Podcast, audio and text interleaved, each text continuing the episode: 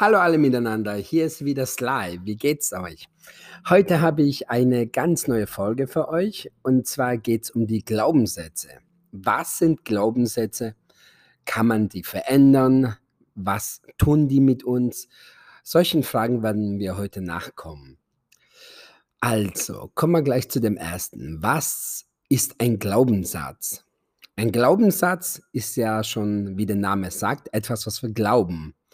Es entsteht meistens durch eine Reihe von Prägungen von unseren Eltern, Verwandten und Bekannten äh, oder durch Freunde, natürlich auch eigene Erfahrungen, die wir selber wahrnehmen, durch die Erzieher, Lehrer, Dozenten, durch die Medien, durch die Gesellschaft, durch die ganze Ökologie, einfach alles, was uns um, äh, umgibt. Dadurch entstehen Glaubenssätze.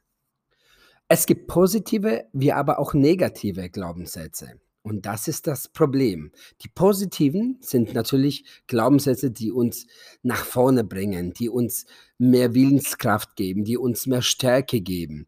Wie zum Beispiel, ich bin sehr selbstbewusst oder ähm, alles, was ich in die Hand nehme, wird zu Gold.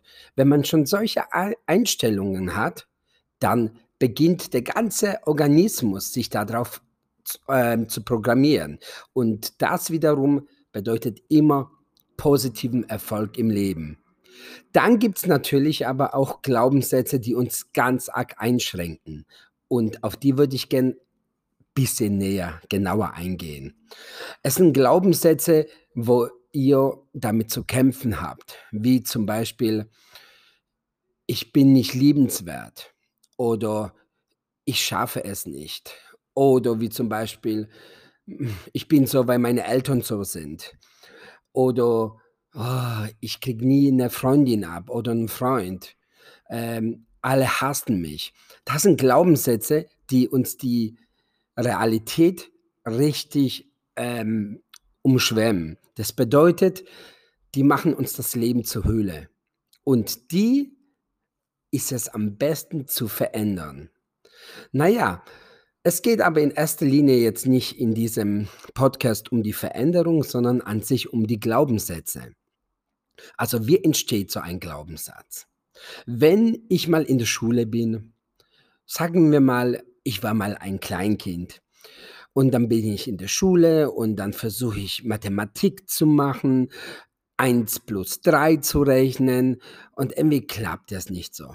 Und ich ausgerechnet da einen mega doofen Lehrer habe oder Lehrerin, die dann zu mir sagt, oh Mann, du kannst es einfach nicht. dann geht sie weiter. Das beschäftigt mich natürlich im Kopf. Dann komme ich nach Hause. Zu Hause versuche ich das natürlich mit meinen Eltern wiederzulernen. Und auch sie sagen, Mann, du kannst es einfach nicht, du kriegst es nicht hin. Das heißt, ich werde von einer Reihe von hm, Beschuldigungen oder von Aussagen getroffen, die mir das Gefühl geben, oh, ich kann das wirklich nicht. Und wenn sich das über eine gewisse Zeit zieht, wie über Jahre oder Monate, dann bin ich schon so weit, dass ich daran glaube. Und das wiederum beeinflusst mein Gehirn. Das bedeutet, ich sende mein Gehirn, ich kann das nicht, ich kann sowas nicht und mein Gehirn findet automatisch gleich alles Mögliche, wieso ich das nicht kann. Ach ja, weil du es schon mitgekriegt hast, weil du Mathematik nicht hingekriegt hast, weil du da und das nicht hingekriegt hast und lauter solche Sachen. Und die machen natürlich den Glaubenssatz noch immer stärker, stärker, stärker, stärker. Und ir irgendwann ist es soweit, dass wir uns selber fragen müssen, oh, ich bin einfach zu nichts zu gebrauchen. Oder, oh, wie kann ich das überhaupt hinkriegen, wenn ich das überhaupt nicht kann? Aber es sind nur Glaubenssätze. Es sind Glaubenssätze, die irrtümlich in den Raum gestellt worden sind, die uns kaputt gemacht haben. Und die kann man auch verändern. Man kann den Gehirn oder das Gehirn komplett auf alles programmieren, worauf wir uns fokussieren. Das heißt, wenn wir äh, uns sagen, wir sind gut in Mathematik, dann spiegeln wir das natürlich auch nach außen und versuchen alles Mögliche dafür zu tun. Und dadurch ändert sich mit der Zeit auch ein Glaubenssatz. Aber wie man so einen Glaubenssatz verändert, habe ich ja schon erwähnt. Da kommen wir auf jeden Fall nochmal im nächsten Podcast. Es gibt ganz viele Glaubenssätze, wo, wo man einfach äh, so mit sich trägt. Sagen wir mal, da ein berühmter Glaubenssatz ist, oh, ich bin zu jung für sowas. Das kriege ich nicht hin. Das hören wir ja immer, immer wieder.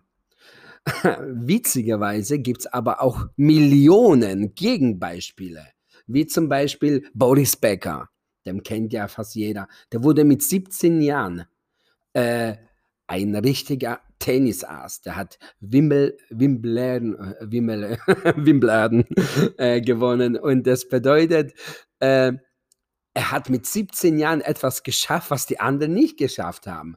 Oder es gibt ja zum Beispiel einen David Stewart, der mit zwölf Jahren einen wissenschaftlichen Vortrag gehalten hat vor ungefähr 150 Archäologen und Maya-Forschern über ein von ihm dechiffriertes Schriftzeichen der Maya-Sprache. Das bedeutet, er hat sie verwundert. Er hat ihnen gezeigt, dass man nicht zu jung sein kann, um erfolgreich oder schlau zu sein. Oder ich bin zu alt. Natürlich in unserer Generation hört man das oft. Oh, ich bin schon zu alt, um zu tanzen. Oh, ich bin zu alt, um das zu machen oder noch Geld zu verdienen. Oh, ich bin schon zu alt. Ha, dann beginnen wir ja gleich. Livius schrieb mit 75 Jahren die Geschichte Roms und Goethe mit 80 Jahren den Faust. Was sagt uns das? Auch mit 80 Jahren konnte man etwas erreichen. Hulda Crooks wusste mit 60 noch nicht, dass sie mit 70 das Bergsteigen als ihr neues Hobby entdeckt. Mit 90 war sie die älteste Frau, die je den Fujiyama bestiegen hat. Fujiyama ist ein Berg. Okay? Also ihr merkt, es gibt tausende, aber auch tausende von Beispielen. Ich habe nicht genug Geld. Das hört man ja immer, immer oft. Naja, auch Robert Schuller, der bekannteste Meister des Möglichkeitsdenkens, hatte kein Geld.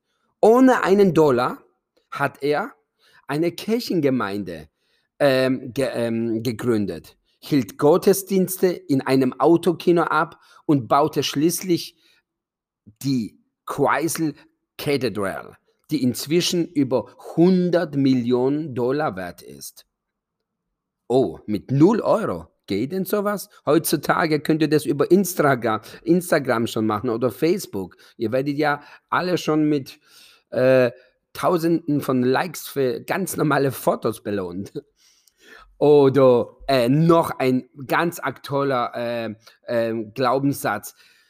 Ich stamme aus einfachen Verhältnissen. Naja, da gibt es ja Millionen Beispiele von Menschen, die auch aus ganz, ganz einfachen Verhältnissen stammen. Wie zum Beispiel ein Welt, weltberühmter äh, Schauspieler, Arnold Schwarzenegger. Doch das hinderte ihm nicht, der erfolgreichste Bodybuilder aller Zeiten zu werden und noch zusätzlich ein, Kenny, äh, ein Hollywood-Star. Und hat sich in die Kennedy-Familie eingeheiratet. Versteht ihr, was ich meine? Aus euch kann alles werden, was ihr wollt. Alles. Sobald ihr die Glaubenssätze umdefiniert habt.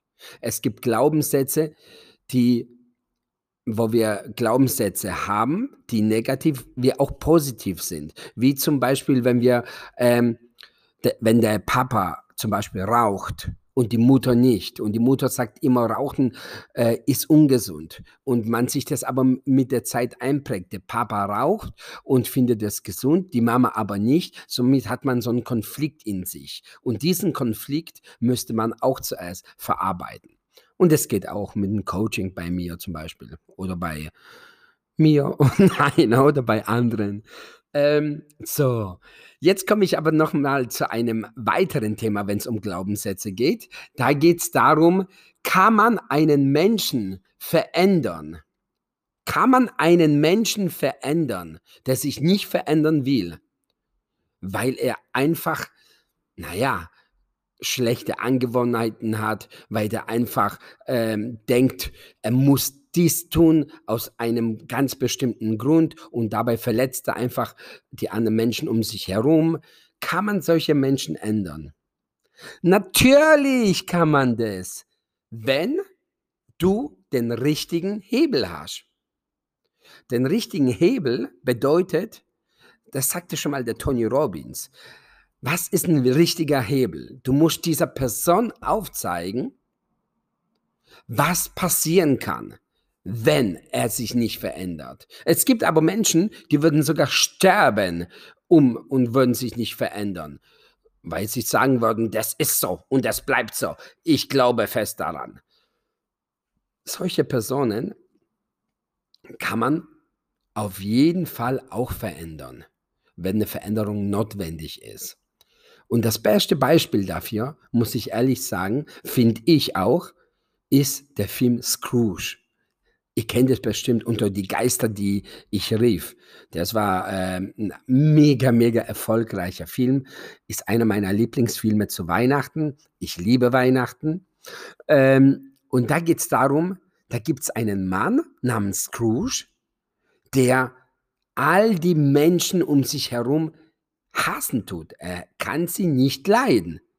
Er denkt, durch die Menschen, äh, durch den Hass an die Menschen, hat er so viel Erfolg, hat er so viel Geld aufgebaut.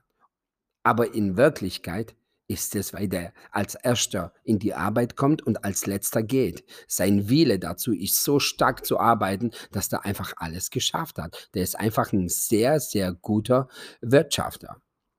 Naja, ähm, aber was passiert da in dem Film? Das ist jetzt eine richtig tolle Geschichte. Da kommen drei Geister, die in seiner Neurologie was verändern.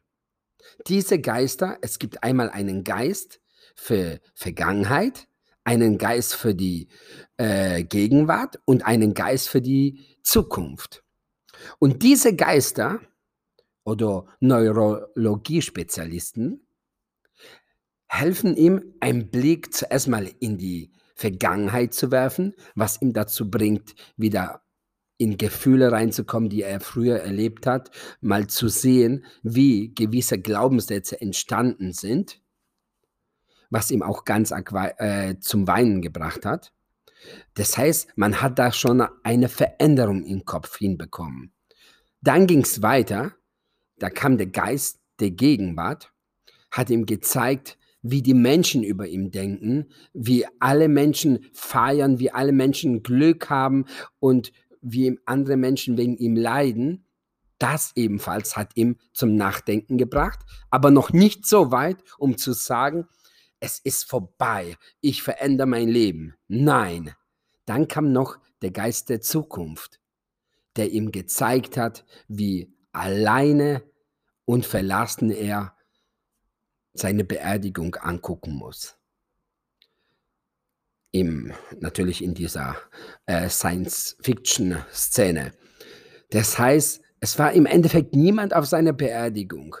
Und das hat ihm nochmal einen Schock gezeigt. Nicht nur, dass der sterben tut, wie jeder von uns Menschen irgendwann mal, sondern dass der ganz alleine und verlassen ohne nichts, ohne niemanden, ohne ein Vermächtnis. Und alle drei Sachen, das ist der Hebel, haben ihm gezeigt, wie er sich verändern muss. Das heißt, wenn ihr möchtet, dass ihr gewisse Sachen an eurem Partner oder Freunden oder Bekannten ein bisschen in die Richtung steuern könnt, dass die Person einen positiven Nutzen davon hat, dann geht nicht darauf ein wie, oh, Zigaretten sind sehr gefährlich für dich, du kannst Lungenkrebs bekommen oder solche Sachen. Nein, im Gegenteil. Dann geht lieber darauf ein, naja, was passiert alles durch die Zigaretten? Wie zum Beispiel, ähm, was passiert mit deinem Körper? Bist du fit? Äh, Willst du fit sein? Ähm, kommen Menschen um dich herum, äh, wenn du rauchen tust? Oder ziehst du die richtigen Menschen an? Man muss einfach gewisse ökologischen Aspekte durchgehen, um ihn vielleicht dann davon zu überzeugen, dass dieser Glaubenssatz, eine Zigarette tut zum Beispiel mir gut, komplett ausgewischt wird. Ja, das sind die Glaubenssätze und ich hoffe, es hat euch gefallen, die Folge. Teilt sie ruhig weiter, erzählt es euren Freunden und wir sehen uns bei der nächsten. Vielen lieben Dank. Tschüss.